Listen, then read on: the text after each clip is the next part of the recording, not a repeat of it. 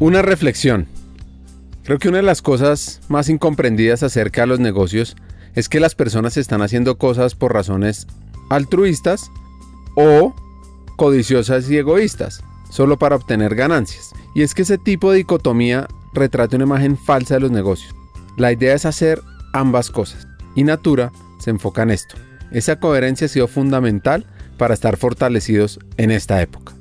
Pues mira, para nosotros la pandemia nos ha, nos ha posicionado como primero una, una de las mejores compañías de inversión social y esto es un ranking que nos ha hecho sentir súper orgullosos porque estamos obviamente dentro de las mejores compañías que ha hecho que los colombianos nos vean de una manera muy positiva.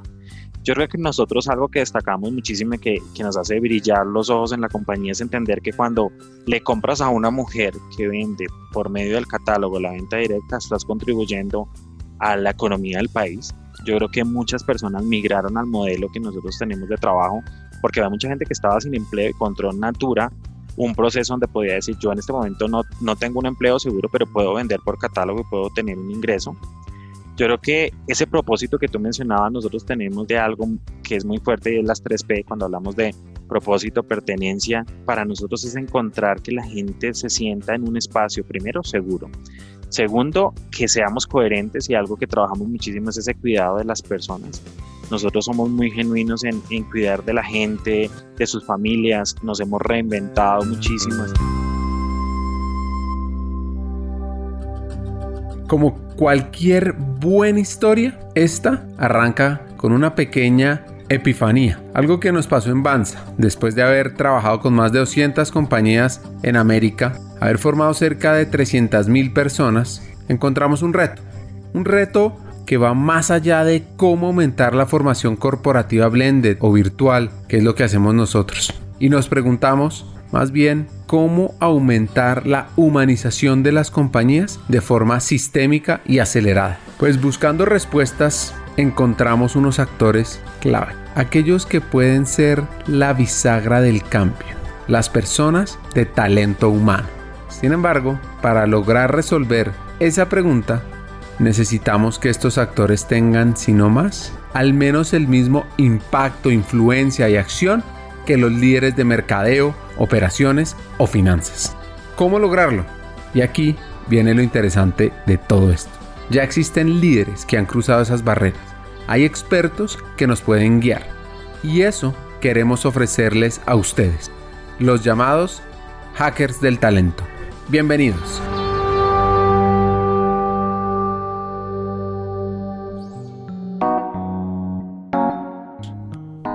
Harrison Caldas director de talento humano para Natura.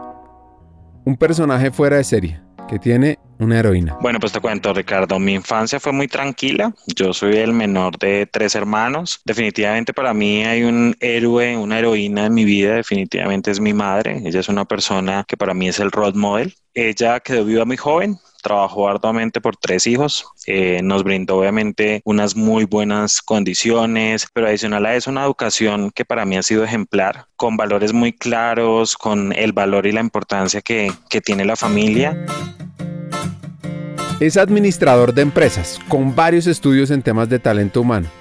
Y en ese crecimiento profesional pasa un rol estratégico en Unilever. Me ofrecieron un rol de HR Business Partner para un proyecto local y era un reto enorme para mí, ¿no? Porque realmente era contratar en ese momento alrededor de mil mercaderistas, una fuerza de ventas de Unilever increíble que había estado tercerizada durante muchos años, pero que ahora con orgullo iban a tener la camiseta puesta Unilever. Yo hice ese match en ese momento y es encontrar esa compañía que te permite encontrar el sentido del propósito. Yo hablo mucho del propósito de vida y definitivamente me cambié el chip en lo que para mí era el área administrativa, ahora un rol mucho más estratégico desde recursos humanos. ¿Y hoy en qué está?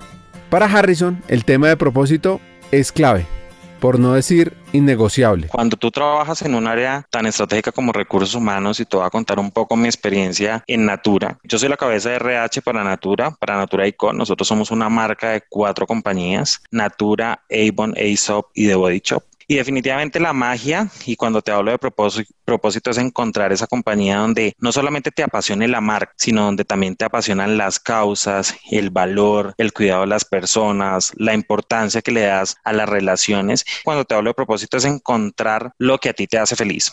Y yo creo que eso es lo que yo encontré en esta compañía. Hablar de temas que hoy es tan difícil hablar todavía en la sociedad como liderazgo femenino, diversidad e inclusión, impacto positivo. Transformar vidas por medio de tu trabajo es lo que hace encontrar ese propósito.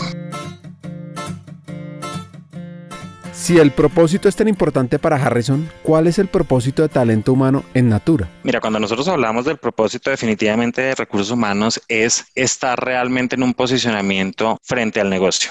Nosotros en, en el área tenemos una silla puesta en el negocio. Nosotros yo creo que hemos salido de ese rol transaccional y ese rol operativo donde las áreas de recursos humanos no generan valor. Algo que tiene muy, muy marcado Natura es que el rol de, de recursos humanos no está en el back, está en el front del comité directivo, cuando habla de este, de este proceso, siente que realmente generamos valor. Somos eh, conocedores del negocio, somos un business partner que está en, en, como tal en la calle, que conoce las necesidades de los clientes, entiende por qué el valor del recurso humanos, vuelvo y te digo, está en el día a día, está en el proceso, está en la estrategia, está en obviamente, un cambio de mentalidad también que estamos desarrollando nosotros con números, datos, estadísticas, llegar a los comités te permite generar un cambio diferencial donde no solamente ya estemos para liquidar la nómina, pagar la nómina, administrar un recurso. Yo creo que en este momento estamos para llevar temas estratégicos, motiven, incentiven, pero ante todo generen valor al negocio.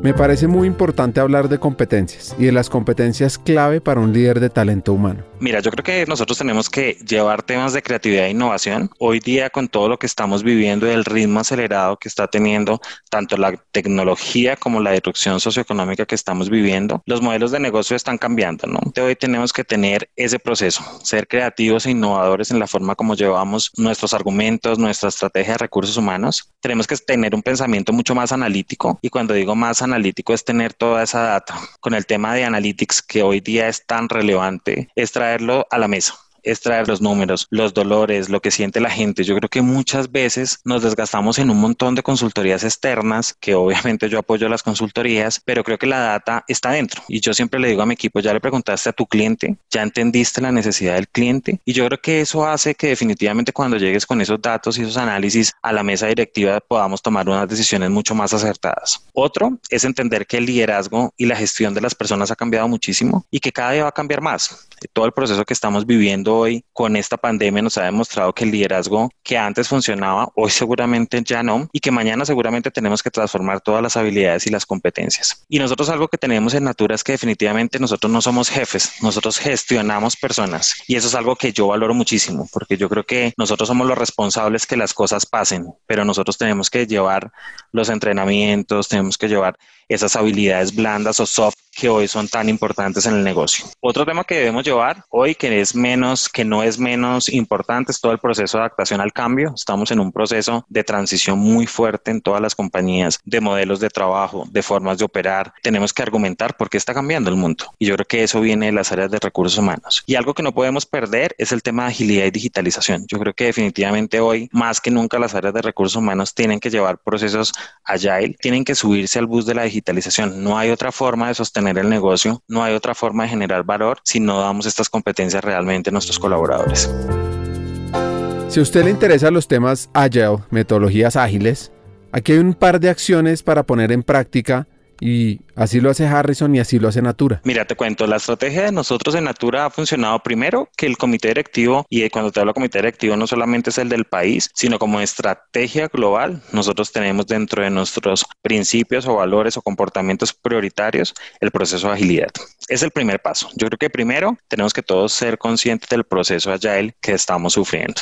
Segundo, yo creo que tenemos que traer los bases de agilidad, pero ante todo conocer cuál es el nivel de agilidad que tiene tu compañía. Porque yo creo que muchas veces mencionamos, no, la compañía es agile porque yo tengo herramientas tecnológicas o porque yo tengo un método de trabajo específico, pero cuando te das cuenta y lo hemos vivido frente al COVID, entonces es entender en qué nivel está la compañía. Nosotros hemos hecho muchas encuestas, hemos hecho focus group, hemos hecho análisis con los colaboradores para entender si estamos en el mismo nivel de agilidad y después de esto lo que se puede, lo que hacemos nosotros es empezar a tener grupos focales como los squads. Nosotros trabajamos por medio de squads que nos ha permitido que varias cabezas, líderes de las áreas, realmente hagan su proceso, entiendan un proceso de agilidad. Hemos pagado, obviamente, los hemos asesorado en todos los, los procesos de, de, Agile, pero lo que hemos hecho es involucrar a las áreas. Ya no queremos que trabajemos como silos, sino que cada área es el responsable de traer a las personas que considere que son valiosas para su squad y empezar a trabajar en temas de agilidad. Entonces, yo te puedo decir que eh, más que el entrenamiento, que estar en un proceso de capacitación, porque nos quedamos en muchas capacitaciones, es realmente arriesgarnos a hacerlo. Y yo creo que los squads es algo que nos nosotros nos ha funcionado muy bien y nos ha permitido fortalecer las competencias y avanzar y entender que el mundo está cambiando. Yo creo que hoy más que nunca nadie sabía manejar Zoom, nadie sabía manejar Teams. Distinto nos hizo aprenderlo. Si hubiésemos entrenado en estas herramientas, seguro nos hubiese tomado un montón de tiempo. Hoy sencillamente es arrancar, vuelvo y te digo, es prueba y error. Yo creo que algo que caracteriza también a Natura es abrazar el error y saber que también en muchas ocasiones nos toca redireccionar la estrategia. Si la estrategia no funciona, pues tenemos que cambiarla. Y eso nos ha pasado nosotros este año. Llevamos tres estrategias de recursos humanos que hemos cambiado. La necesidad del negocio y no podemos quedarnos estáticos. Hay que seguir y hay que avanzar. La prueba y el error. Tres estrategias puestas en marcha en este tiempo en talento. Eso me muestra a mí un área diferente y quiero entender el poder de esas conversaciones difíciles y la vulnerabilidad. Y yo creo que los mensajes son claves cuando el equipo y el comité directivo hace apuestas con nosotros y definitivamente acciones que nos ha retado obviamente y hemos vuelto con ellos en miren, esto lo hemos hecho bien y eso es algo que también nosotros hacemos, esto no lo hicimos tan bien y esto lo tenemos que reaccionar. La credibilidad que tienen recursos humanos en Natura es muy alta, ellos dicen, ok, si ustedes que son los expertos están diciendo que ese no es el camino, lo vamos a cambiar. Y yo creo que eso es la confianza, es el trabajo, también a veces mostrar la vulnerabilidad. Yo creo que eso también es importante, ¿sabes? Yo creo que en ocasiones tenemos mucho temor en decir me equivoqué y en este momento es súper válido hacerlo. O sea, algo que nosotros hablamos es nadie estaba, nadie conocía el proceso, nadie sabía cómo iba a operar este 2020. Lo que sí sabemos es que el mundo está cambiando, que nosotros debemos cambiar, que ellos mismos como líderes tienen que cambiar. Entonces, eso nos ha ayudado muchísimo también en, en este avance que hemos tenido, esa cercanía con el negocio y con el comité directivo. Ahora está enfrentando tres retos. Change Management o manejo del CAM, ya que se fusionaron con Avon. El aprendizaje, donde buscan fomentar que el protagonista activo sea el empleado.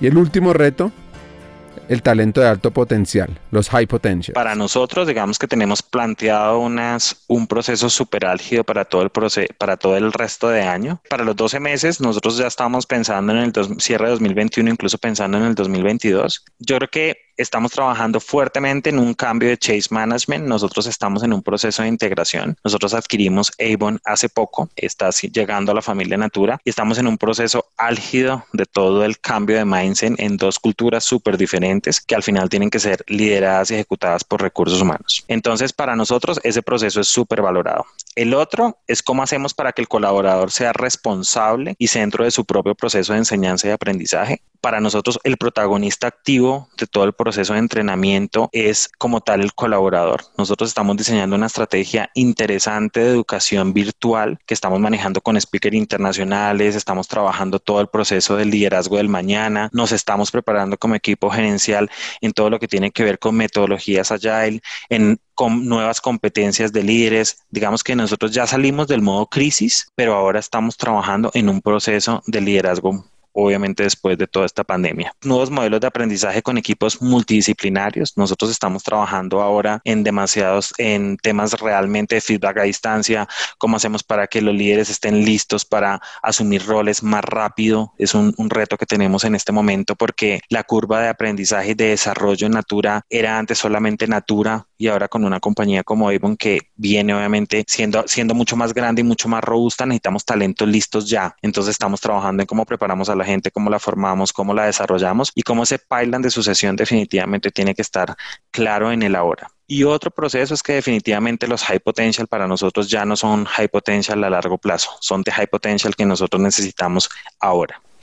Estamos trabajando en un proceso de liderazgo 3.0, un proceso que estamos trabajando para el equipo directivo. Estamos trabajando con foco en nuestros coordinadores o las jefaturas en todo lo que tiene que ver con el nuevo normal, con temas de agilidad, con el tema de eh, cómo los volvemos a ellos protagonistas menos desde la queja y más desde la acción. Estamos trabajando liderazgo a distancia y nuevas competencias o habilidades blandas que también estamos trabajando con los equipos. En los retos que tenemos nosotros para el 2021 y bueno, desde ya con el 2020, ¿no?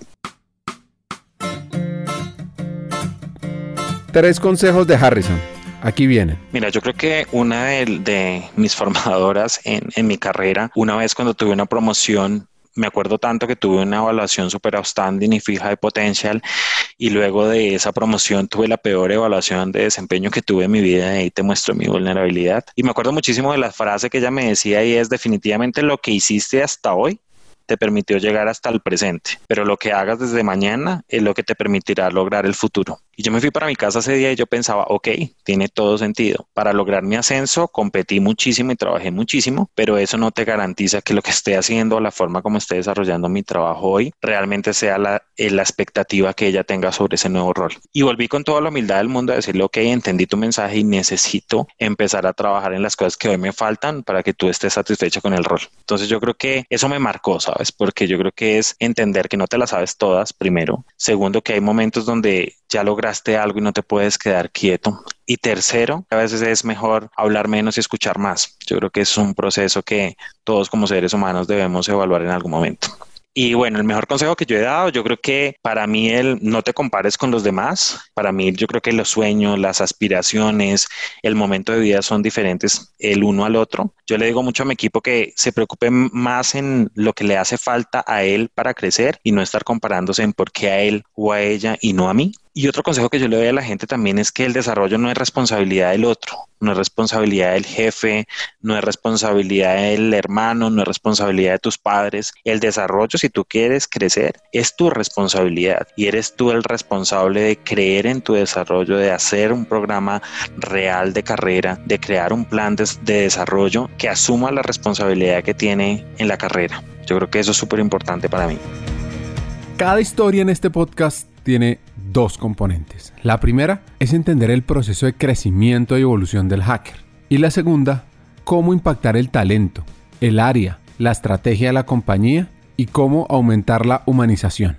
Esta fue su historia de crecimiento. En el siguiente episodio aprende cómo hackear el talento.